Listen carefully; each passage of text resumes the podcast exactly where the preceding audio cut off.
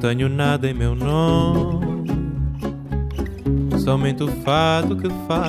Esto es Vidas Prestadas, un programa sobre libros y sobre mundos posibles. Un programa que trata de hablar de todo aquello que puede caber en un libro. Ficción, no ficción, poesía, cine, teatro, música, arte, literatura para chicos. Todo aquello que nos gusta. Este es un programa para nosotros, los lectores.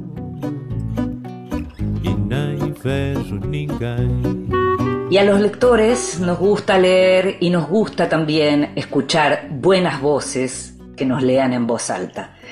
Esta vez nos dimos un lujo. Le pedimos al gran Norman Brisky que nos leyera. En voz alta. Cuentos breves, poesía, lecturas para compartir. El día en que Rebeca Linke cumplió los 30 años, ocurrió lo que ella había venido sufriendo por adelantado desde hace muchísimo tiempo. ¿no? Nada. Y si no ocurriera nada, para entonces, se había preguntado más de una vez si no se produjera advenimiento alguno, ni para bien ni para mal, ni para nada. Porque lo cierto era que se había acostumbrado a imponerse aquel plazo para todo, para su liberación, para su autoenjuiciamiento, hasta para asistir a su vivisección, a su propia sentencia definitiva. Pero no lo hubiera pensado nunca a plazo fijo. El día llegó, desde luego, un día igual a los demás, sin marcas, sin acontecimiento propio, apenas si un ardiente trozo de verano bello y tonto. La mujer lo miró en el espejo. Junto a su rostro había una especie de similitud en las imágenes. Un bello día, un rostro hermoso, pero exento, igualmente exento, ambos de lo que hace memorables a las cosas. Comienzo de la mujer desnuda, de armonía, Summers, criatura editora. Y escuchábamos al gran Norman Brisky leyendo a la gran armonía Somers. Norman es actor, es dramaturgo, es director de teatro y cine. Actualmente dirige la obra 981, de la cual también es el autor, y se puede ver todos los martes a las 20 en el Teatro Calibán. Según el propio Norman Brisky, se trata de una obra que es la historia de un trabajador muy capaz y entusiasta que busca que lo premien, le aumenten el sueldo y en el desarrollo descubre que la inercia no solamente está en los hechos mecánicos, sino también en los amorosos y sociales. Vidas prestadas.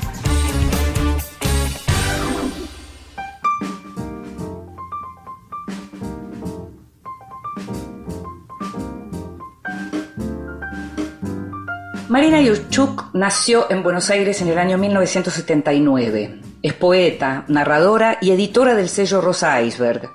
Entre sus libros se encuentran Madre soltera, Los arreglos, La inocencia, La ola de frío polar y La sed, una novela en la que la autora incursiona en el género gótico y con la que ganó el premio Sara Gallardo en el año 2021. La editorial Blat y Ríos acaba de publicar la nueva novela de Marina, para que sepan que vinimos, que cuenta la historia de una pareja, de un duelo y un viaje. Fernanda, cuya madre murió meses atrás, viaja con su marido y su hijita Rosa a Nueva York. La pareja está en crisis. Las ganas de seguir juntos cada vez pesan menos ante la agresividad y la falta de comprensión del otro. Lo real de ese vínculo, el realismo de ciertas escenas, se cruzan con el cuento de hadas en el que las hadas también pueden ser brujas y las brujas fantasmas. La maternidad y la crianza, los roles asignados a las mujeres, el agotamiento del amor y las dificultades para sobrevivir a una muerte cercana son algunos de los temas de esta novela que conmueve e inquieta. El escenario es uno de los principales protagonistas del relato, ya que Nueva York es la ciudad que todos conocemos, aunque nunca hayamos estado ahí. Te invito a que escuches la primera parte de la conversación con Marina Yoschuk. Y es un placer tener con nosotros a Marina Yusuk, que ahora nos va a contar bien cómo se pronuncia su apellido en este programa en Vidas Prestadas, para hablar de su nueva novela, de esta novela de la que te hablaba recién, para que sepan que vinimos, y para hablar en general de su obra, de su obra como escritora y también de su obra como editora. Así que muchas gracias por estar con nosotros, Marina. Gracias a ustedes, Inde. Que, eh, está bueno tenerte también para sacarnos esa duda que mencionaba recién en relación al apellido. Yo también cargo en la vida con un apellido que muchas veces me preguntan y que es complicado. Decime exactamente cómo se pronuncia. Mira, mi familia le pronuncia Yusuk, pero no está bien, debería ser Yushchuk. Eh, lo que pasa es que, bueno, hace muchos años que ya quedó esa pronunciación como más argentina y, y más simple, aunque en realidad no es nada simple y vivimos deletreando, ¿no? Pero bueno. Y vos, pero vos cuando decís soy Marina, ¿cómo decís tu apellido? Yo digo Yusuk, porque si no, claro, toda la vida diciendo así, eh, pero no, no es la pronunciación rusa correcta. Eh, Claro. ¿De dónde vinieron? ¿De dónde vino tu familia? Mi abuelo se llamaba Fyodor Yushchuk y él vino de Bielorrusia.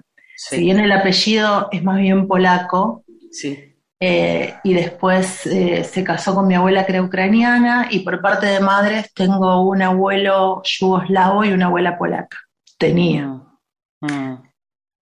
Mirá Todos vos. más o menos de la misma eh, zona, digamos. sí. de la misma región. Marina, venís de la poesía y de la edición y desde que ingresaste a la narrativa y a la narrativa, digamos, de largo aliento, ya recibiste un premio muy consagratorio como el Sara Gallardo. Contame un poco cómo fue ese tránsito. Bueno, fue a lo largo de varios años en realidad, porque yo escribí por última vez poesía, me suena raro decirlo así, no sé si será por última vez en mi vida, ¿no? Pero bueno, el último libro de poesía lo escribí en el 2012, que fue Madre Soltera, eh, al poco tiempo de nacer mi hijo y de hecho es un libro en relación a la maternidad. Em, y después empecé a escribir relatos más bien cortos, Sí. eh, me da la sensación de que lo que te lleva a escribir, a seguir escribiendo, es cierta sensación de aprendizaje. Siempre lo digo porque por lo menos así lo vivo yo y, quizás la, la- la sensación era que con la poesía había ciertas formas que ya las había probado, que ya las había explorado. Em, entonces empecé a escribir relatos bastante breves y bastantes años, varios años después vinieron las novelas en realidad. Eh, suena raro porque dicho de esa manera parece que fuera como que la poesía es medio la infancia y la, y la maduración es escribir una novela y me parece que no es así para nada. No, claro. Claro, simplemente ahora estoy en un momento en el que estoy explorando qué puedo hacer con la novela, pero bueno, en los próximos años me encantaría volver al- a los relatos, los cuentos, que es un género que me encanta. A la poesía no sé si tanto, no la extraño tanto y además siento que está en un momento, nunca es puramente individual lo que a uno le pasa, ¿no? También A tiene ver. que ver con el entorno, claro. Me parece que hace muchos, hace unos años hubo una experimentación muy grande en poesía y aparecieron un montón de libros muy novedosos y me parece que ahora no está pasando tanto eso y quizás sí es más estimulante lo que está pasando en la narrativa. Mm. Ahora, cuando, cuando hablamos de narrativa, en tu caso estamos hablando de literatura de género, concretamente. Contame el porqué del terror, del gótico, de los fantasmas, si es algo que tiene que ver con tus lecturas favoritas, si es algo que tiene que ver con que te lleva a contar ese tipo de historias. ¿De dónde viene esta literatura de género? Sí, em, no me considero para nada una escritora de terror, ni siquiera ahora. Eh, creo que mis novelas está el terror presente, pero mezclado con otras cosas, sobre todo en la última novela, ¿no? Que también es una especie de relato sobre una pareja, sobre el final de una pareja, quizás. Em, me parece que nunca fui una gran lectora de terror, em, sí espectadora de cine. Me- eh, durante varios años Mm. escribí, de hecho, sobre cine en Página 12 y, bueno, en una época en la revista El Amante también, que es como un momento que nadie conoce mucho de mi, de mi carrera o de mis actividades. No se recuerda mucho, no se recuerda mucho, claro. Mm. Claro, pero bueno, eso sucedió y fueron muchos años de, de, ver mucho cine y de pensar mucho en películas, escribir sobre películas y me parece que de alguna manera con la sed eso encontró la manera de meterse en mi escritura. Eh, cosa que me hizo muy feliz, porque la verdad es que uno se va llenando la mente de estas imágenes, eh, ¿no? Sobre todo, yo creo que en el caso de los vampiros, el, me viene más del cine que de la literatura. Claro, puede ser. Todo lo que afloró ahí en la sed.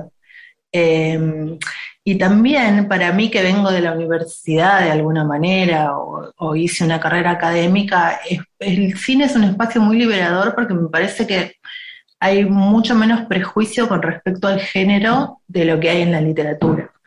Yo siempre sentí mucho eso y, me parecía eh, muy tentador poder, poder intentar algo en literatura que tuviera que ver con esa libertad, ¿no? De, mezclar, sobre todo, de mezclar tradiciones, de mezclar géneros.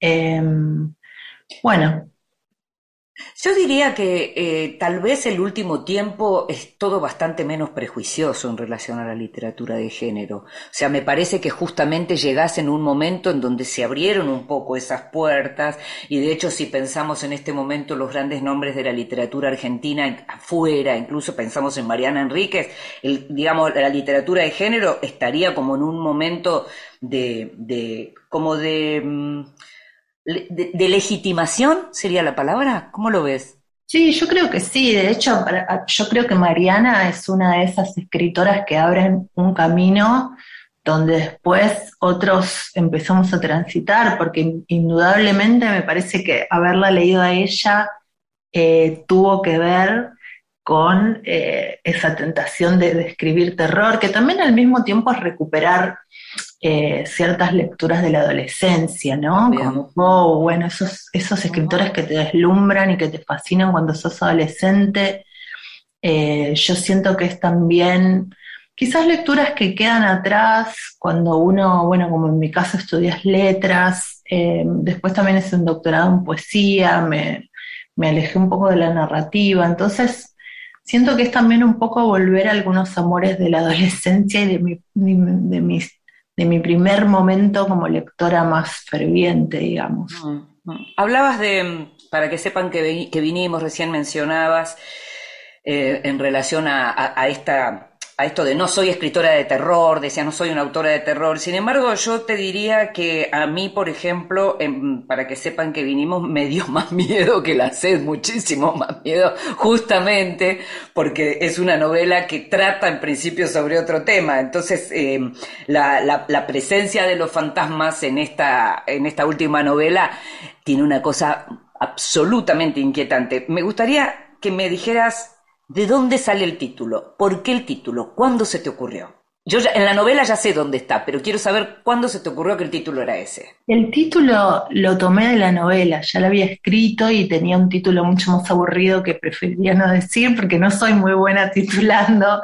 se me ocurren los arreglos, la sed, ¿no? Como muy yendo a la esencia, digamos, del libro, pero em, por supuesto que lo releí, lo reescribí, estuve mucho tiempo metida en esta novela.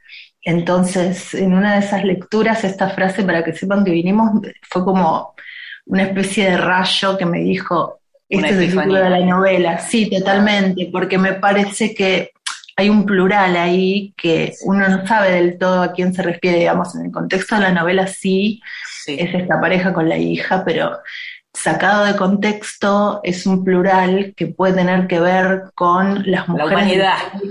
Sí, tal cual, con la humanidad, con los escritores, con las mujeres de una familia, eh, con los fantasmas. Me parecía que se abría para muchos lugares distintos y, y por supuesto eso, eso, es lo que los escritores queremos un poco hacer con el lenguaje, ¿no? Que, que diga más, digamos.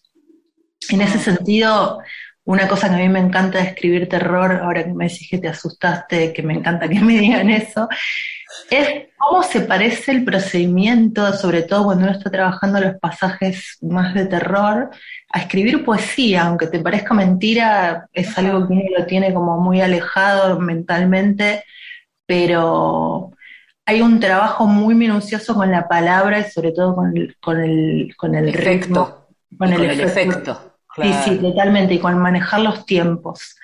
Eh, y en ese sentido yo siento que, que realmente es, un trabajo de poeta eh, muy microscópico y eso te diría que es probablemente lo que más me gusta de escribir terror o una de las cosas que más me gusta. Hay cementerio en la sed, hay cementerio en Para que sepan que vinimos. Yo soy una fan de los cementerios cada vez que viajo. Quiero saber si te pasa eso, digamos, si eso está en tu literatura, porque es algo que también te pasa en tu biografía, por decirlo así. Sí, me pasa y además me parece que también en los últimos años por una serie de circunstancias personales, me, vi medio llevada al cementerio, que suena medio extraño porque en realidad fui por iniciativa propia, pero buscando algo, eh, y que decididamente lo encontré, y es medio raro, ¿no? Eh, muchas veces ante ciertas circunstancias de la vida parecería que el impulso es huir, pero yo creo que la literatura es justamente adentrarse. Eh, en lo más oscuro, en lo más doloroso, no solamente la literatura de terror, sino en general. Es como hacer el, movimiento contrario. Em, entonces sí, la sed de hecho nace de, ciertas visitas al cementerio de la Recoleta que fueron reales y, que al principio empecé a escribir un poco descriptivamente, ¿no? También siempre el impulso, eh, ahí me doy cuenta también cómo permanece la, la poeta en una eh, siempre el impulso primero no es que aparezca una historia, sino las ganas de escribir sobre cierta materia, siempre digo yo, cierta materialidad, como en este caso, esa mezcla tan particular de piedra y de erotismo y de, de mármol y de muerte del cementerio de la Recoleta que, está al inicio de la sed. Mm. Qué interesante cómo venís diciendo todo el tiempo que la poeta está. Estás diciendo por un lado que no extrañas la poesía, pero, remarcás todo el tiempo que la poeta está. Te invito a que escuchemos un poquito de música y enseguida seguimos conversando sobre esta última novela, Marina. Bueno, dale, perfecto.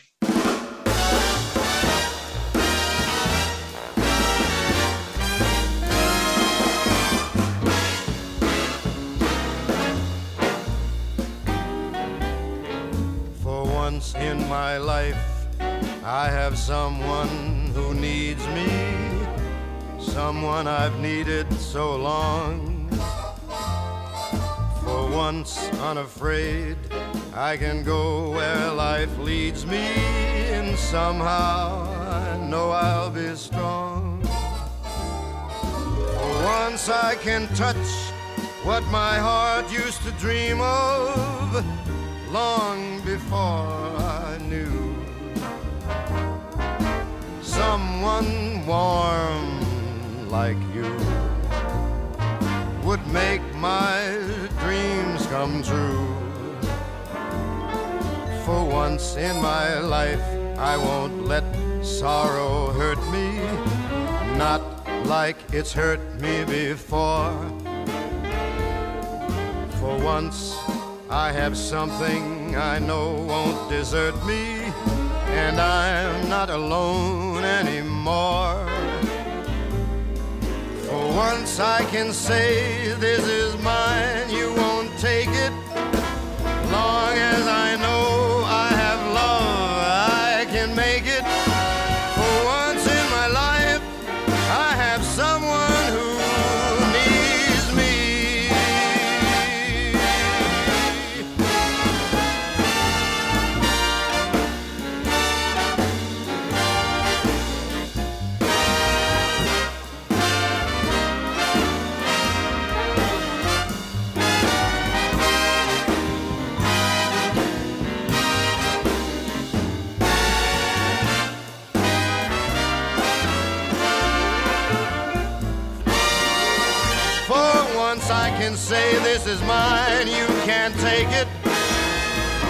Esta es la voz de Frank Sinatra, For Once in My Life, el tema de Stevie Wonder.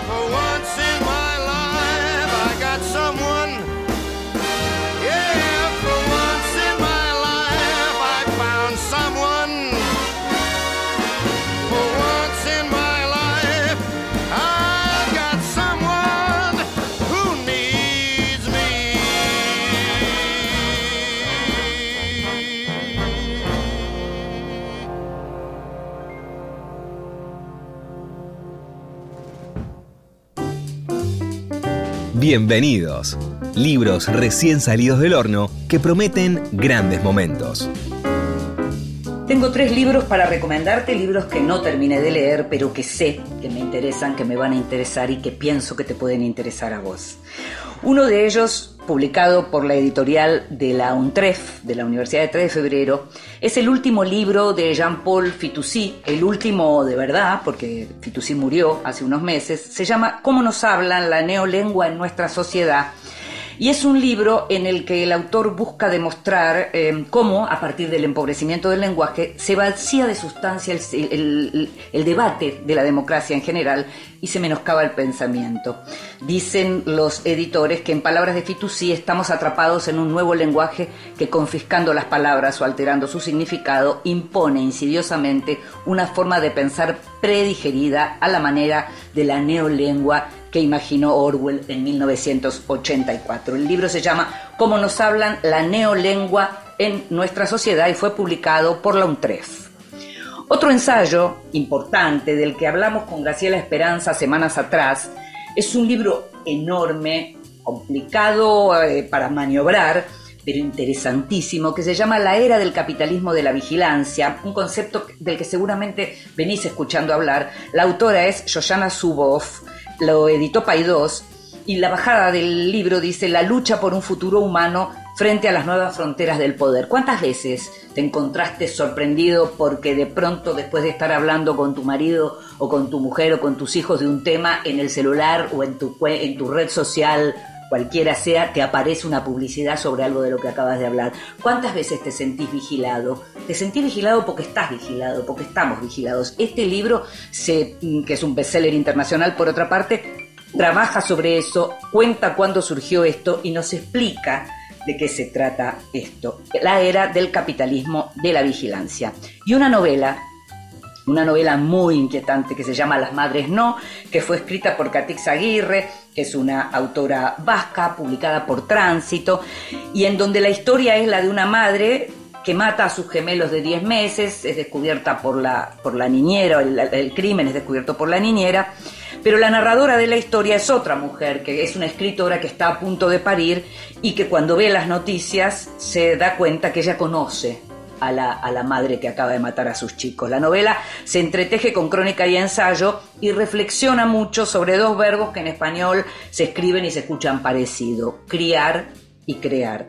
Las madres no de Catixa Aguirre. Estás escuchando Vidas Prestadas con Inde Pomeráñez.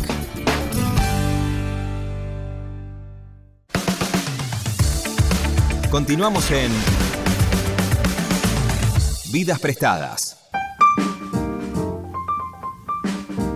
Y seguimos en Vidas Prestadas, este programa sobre libros y sobre mundos posibles, y estamos hablando con Marina Yuxuk, y estamos hablando a propósito de la salida de Para que sepan que vinimos, esta novela que cuenta el viaje de una pareja con su hija, de una familia eh, por Nueva York, pero que cuenta mucho más esta novela de fantasmas de la que estamos eh, comentando. Y te quería preguntar, porque yo te decía que me asusté, Marina, pero te quería preguntar si hay momentos en donde vos te asustás cuando escribís.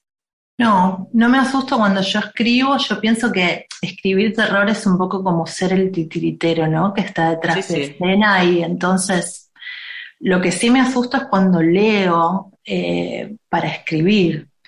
y, bueno, me parece que mm, ahí también es algo que me gusta mucho del terror, es que yo creo que nos vuelve bastante niños cuando lo leemos, ¿no? Porque mm. más que otro tipo de textos demanda como esa, esa entrega, esa inversión, esa credulidad em, y esa predisposición para dejarse hacer por el texto em, que me encanta y que me parece que los niños la tienen muy viva. Bueno, yo vivo con un con un nene de nueve años que es mi hijo, así que lo veo todo el tiempo en sus miedos, eh, en la manera tan real de vivir esos miedos. Eh, por eso siempre digo también que vivir con, que ser madre de alguna manera tiene que ver eh, con que haya empezado a escribir terror. Hay un momento en que los chicos se, vuelcan al terror medio instintivamente, justamente porque tienen miedo.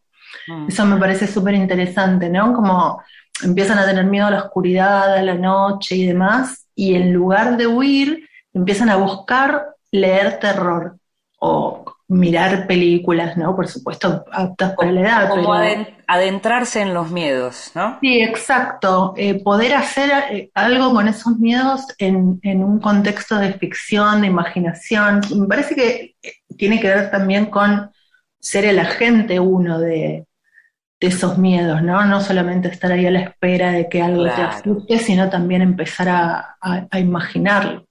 Ahora, en, para que sepan que vinimos Rosa, que es la hija de Fernanda, eh, justamente aparece esta cuestión de la inocencia, pero también aparece lo de poder ver lo que los adultos no ven, ¿no? Esa idea de que los chicos todavía ven algo que los grandes ya dejaron de ver.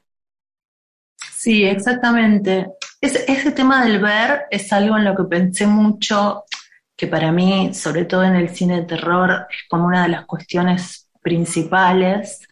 Em, y me parece que ahí es donde encontré una especie de metáfora quizás, eh, donde el terror podía conectar con esta situación de adultos que no ven no solamente lo sobrenatural, sino la vida que están viviendo concretamente, ¿no? Mm, mm, que me parece que también es una instancia bastante terrorífica. Em, de hecho, algunas personas me dijeron, para mí es más terrorífica la pareja que, el fantasma. Y mm. sí, es que es un poco justamente la manera de articular los dos temas a partir de esta idea de, de, qué implica ver, ¿no? Que no es nunca la mirada desnuda, sino que tiene que ver a veces con romper un orden, con transformarse a uno mismo, eh, como lo digo en un momento de la novela. Por eso me gustaba tanto eh, este trabajo con el ver y no ver del fantasma, ¿no? Y que bueno, es también muy propio de los relatos de terror. En general hay un protagonista que no puede, por alguna razón, o no quiere ver, hasta que finalmente ve, ese es un poco el recorrido. Sí, que, y, tal cual lo estás diciendo, no quiere ver cosas que tienen que ver con lo sobrenatural, pero cuesta mucho ver lo que tiene que ver con la propia vida, con lo que fue incluso la vida de su madre o de sus padres. ¿Cómo te pusiste a trabajar en ese narrador eh, que está, por supuesto, muy cerca de, Fernanda, pero que en realidad es un narrador en tercera, digamos, ¿no? ¿Cómo, cómo hacías o cómo imaginaste contar la historia eh, sin aparecer como bajando línea en relación a lo que tiene que ver con el presente, digamos, de los hombres malos que no entienden a las mujeres, por decirlo, por simplificar? Bueno, es la primera vez que escribo en, tercera persona. Eh, me costó bastante, pero me pareció que podía ser interesante porque justamente quería que hubiera una pequeña distancia con la protagonista. Incluso hay un momento, hay un pasaje donde el, narrador está pegado al, varón de la pareja, ¿no? Que es muy breve, pero me interesó mm. también explorar esa otra parte y quería que la novela fuera lo más... Eh, no sé, la palabra compleja está ya un poco bastardeada, pero que fuera incluso contradictoria, ¿no?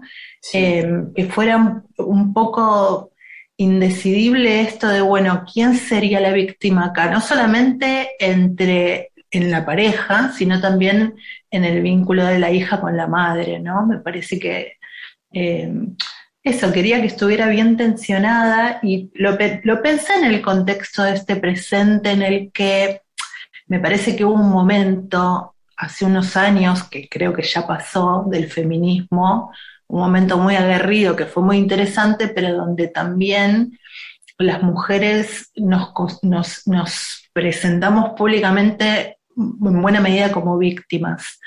Em, que fue necesario, que, que, fue catártico, que pasó, eh, pero creo que ahora estamos en una instancia en la que se puede complejizar un poco la cuestión, ¿no? Porque esto, de, esto, de, ser únicamente víctimas y de que la mujer siempre es la buena, eh, también no nos conviene para nada, nos juega muy en contra. Claro, no solo eso, sino que la, verdad que si a lo que uno aspira tiene que ver con una cuestión igualitaria, eh, hay, un punto en donde quiere decir que sí, por supuesto, han sido, hemos sido víctimas durante siglos también, pero también somos asesinas, también podemos ser malas madres, también podemos, o sea, podemos ser todo lo mismo que pueden ser los hombres.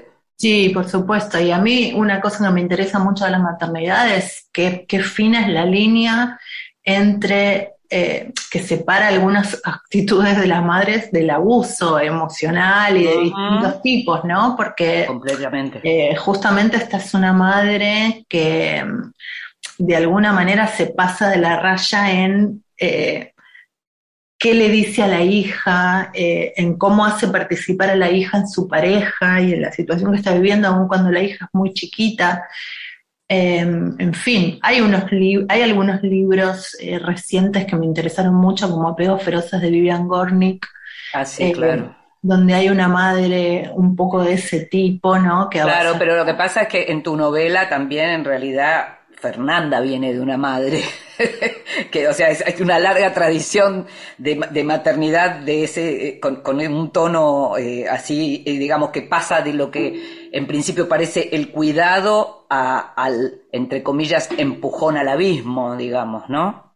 Sí, sí, exactamente. Y me gustaba también esta idea de, de- de pensar un poco, de plantear un poco en la novela ciertos tipos de violencia que comporta también la maternidad, ¿no? Eh, a veces violencia para separarse del hijo, eh, a veces violencia por la brutalidad con que se habla a los hijos, eh, que también es algo que aparece. En fin, como matices que, que siento que en mis libros anteriores no habían aparecido y que me parece que es un momento interesante para, para plantearlos en una ficción. Algo que me interesó mucho, tal vez porque tiene que ver también con un momento personal, ¿no? Al estar, viste que en general los momentos personales te hacen leer las cosas desde, desde Sí, claro. momento. Entonces, el combo explosivo de maternidad y duelo me interesó muchísimo eh, y, y me parece como muy fuerte y me parece como uno de los grandes ejes de la novela. Contame un poco cómo ves eso.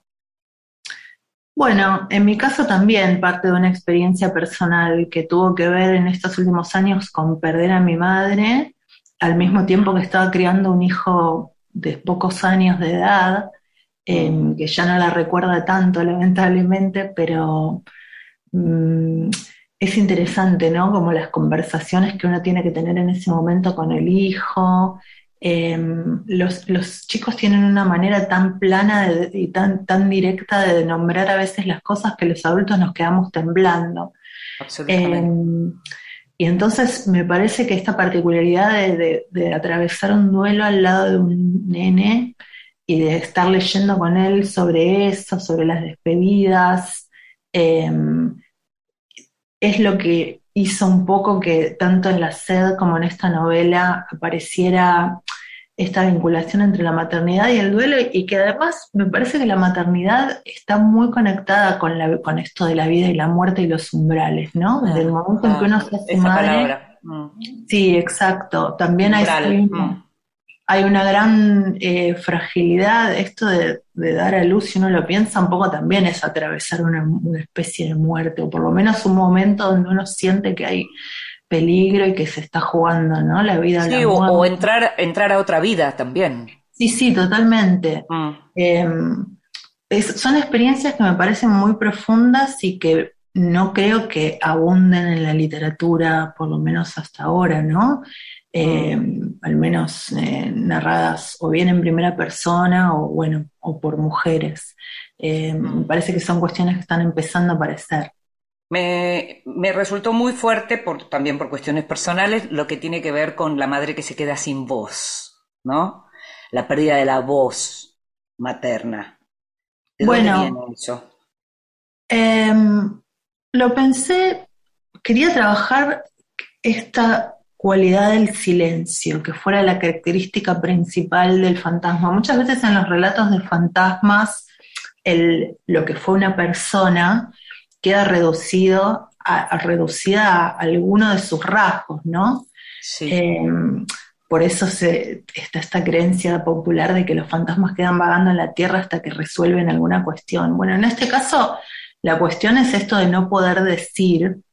Y lo pensé por eso también este plural del, del título, para que sepan que vinimos, lo pensé en relación al silencio de las mujeres, que me parece que es un silencio que tiene, que es muy antiguo, que tiene siglos y que nosotros eh, estamos viviendo este momento histórico, me parece, en el que se están empezando a decir en voz alta algunas cosas, pero muy recientemente, y por eso me interesaba trabajar estas dos mujeres que son de generaciones bien distintas, ¿no? Una madre eh, muy del siglo XX que vivió una, una vida familiar eh, con cierto tipo de, organización, ¿no? Donde el marido era el que trabajaba, ella era la que criaba a los hijos, eh, ama de casa, y, y, donde el silencio jugaba un papel fundamental en este tipo de familia, ¿no? Todo lo que una mujer callaba en relación a la violencia que vivía dentro del hogar, bueno, en fin,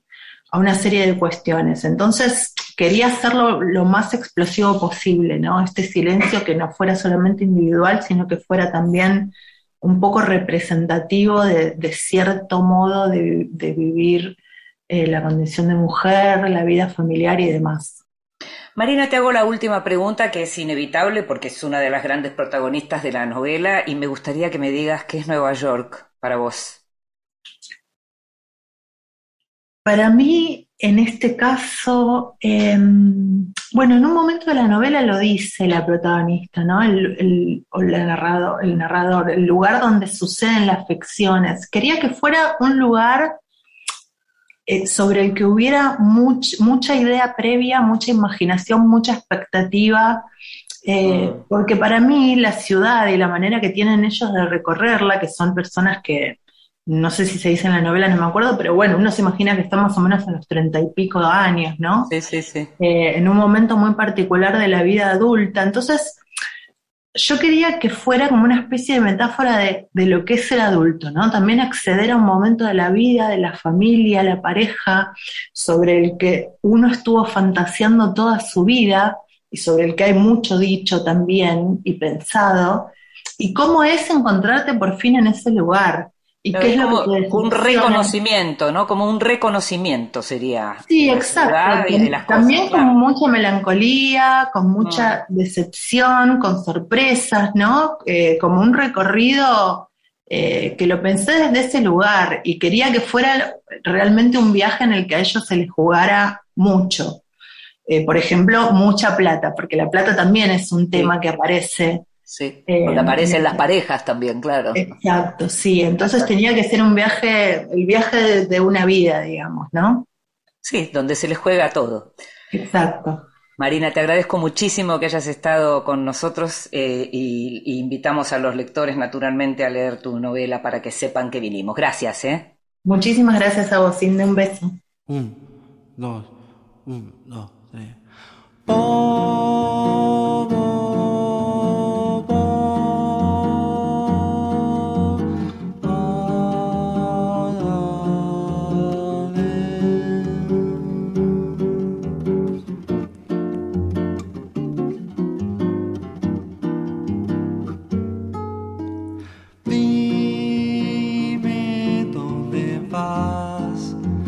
Cinta, quien te regaló la flor y el sol, mi amor, y ese color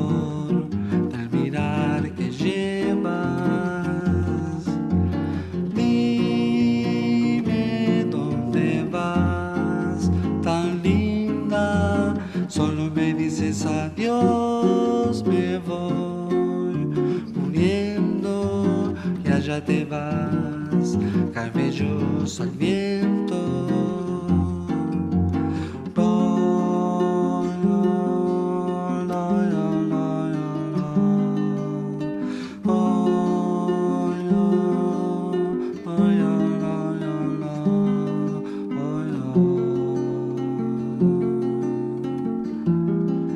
Apúrate que se va el tren. Escuchamos a Eduardo Mateo, Jacinta.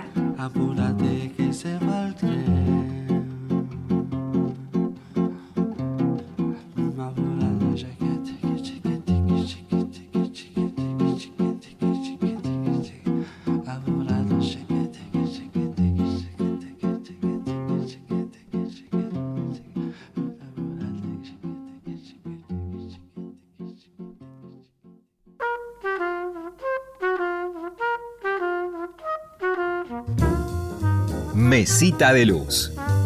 Grandes lectores nos cuentan qué están leyendo. Hola, soy Pablo Brescia, escritor, crítico y profesor de literatura en la Universidad del Sur de la Florida en Tampa, Estados Unidos. Mi mesita de luz cambia su configuración con regularidad. Eh, hay un Kindle permanentemente allí y luego los libros rotan casi solos a otras partes de la casa, incluido el baño, por supuesto. En estos momentos tengo en ese espacio de la mesita de luz el impresionante Emmanuel for Cleaning Women, el libro de cuentos traducido al español como Manual para Mujeres de la Limpieza de la estadounidense Lucía Berlín. Berlín es lo mejor que me he encontrado en el género cuento en muchos años. Su escritura es desgarradora, es cruel, es intensa, es bella. Es muy interesante que al haber vivido en Chile y en México, Latinoamérica figure prominentemente en, el volumen. Berlín deja joyitas dentro de los textos, como por ejemplo cuando leemos que un personaje lee un anuncio en un diario que dice vendo cuna de bebé sin uso. Así de categórica es su escritura que recomiendo muchísimo. También tengo ahí los cuentos completos de Ricardo Piglia, a que siempre releo porque me gusta como pensó lo literario. En cada página suya encuentro alguna sugerencia para lo que yo escribo, sea crítica o ficción. Me interesa sobre todo en este momento seguir a su alter ego Emilio Renzi, en torno a la propia genealogía familiar de Piglia y a su abuelo excombatiente de la Primera Guerra Mundial. Y en el Kindle hay muchas cosas, pero en estos momentos estoy por la mitad de la épica Eneida de Virgilio. Entre lo grandilocuente del estilo, la acción imparable, sin aliento y los personajes fabulosos, uno se da cuenta que hay que volver a los clásicos. La novedad y lo actual eterno está allí. Muchos saludos para todos los oyentes. Gracias. Y lo escuchábamos a Pablo Brescia contándonos qué libros tiene en su mesita de luz. Pablo nació en Buenos Aires y reside en los Estados Unidos desde el año 1986. Publicó los libros de cuentos La derrota de lo real, Fuera de lugar y la apariencia de las cosas, colabora en diferentes y prestigiosas revistas de todo el continente, escribe la columna El alma por el pie para la revista Suburbano de Miami, es crítico literario y profesor en la Universidad del Sur de la Florida en Tampa.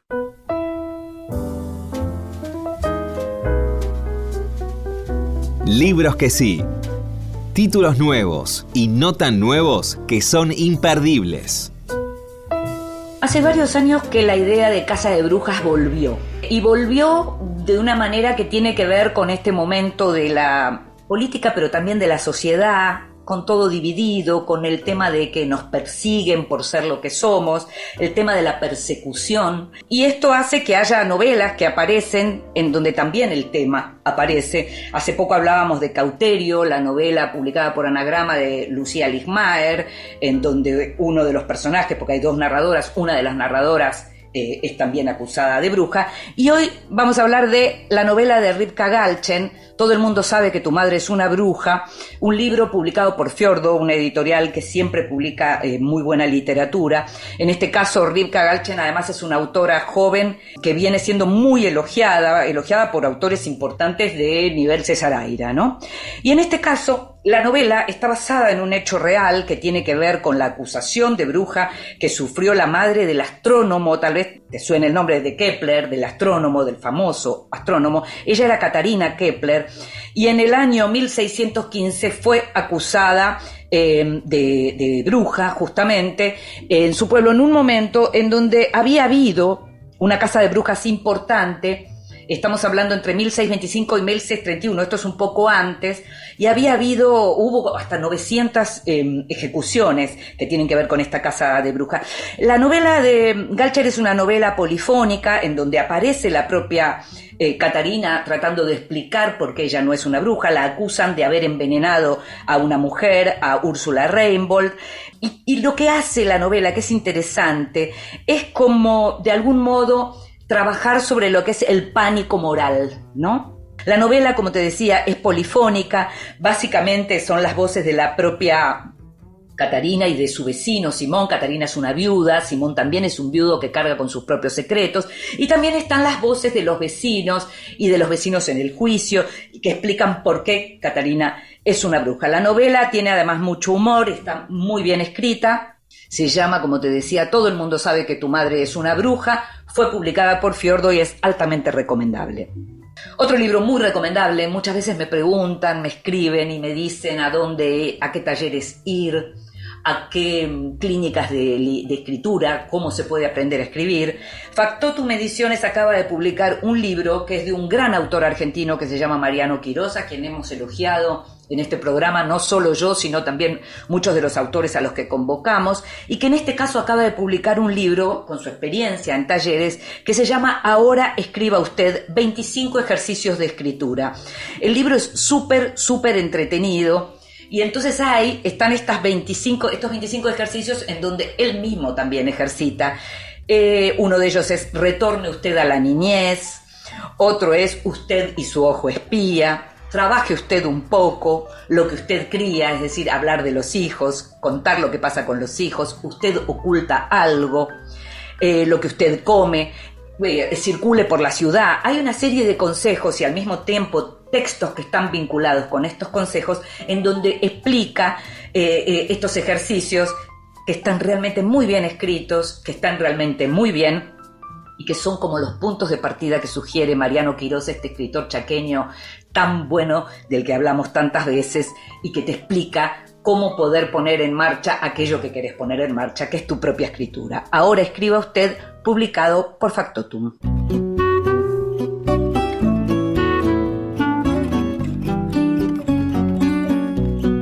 Y llegamos al final de este Vidas Prestadas. Vas a poder escucharlo cada vez que quieras en la página de la radio o en tu plataforma de podcast acostumbrada.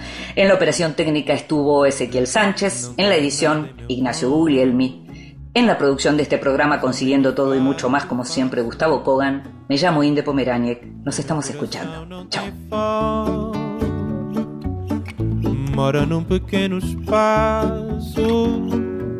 Vivo da vida que passa,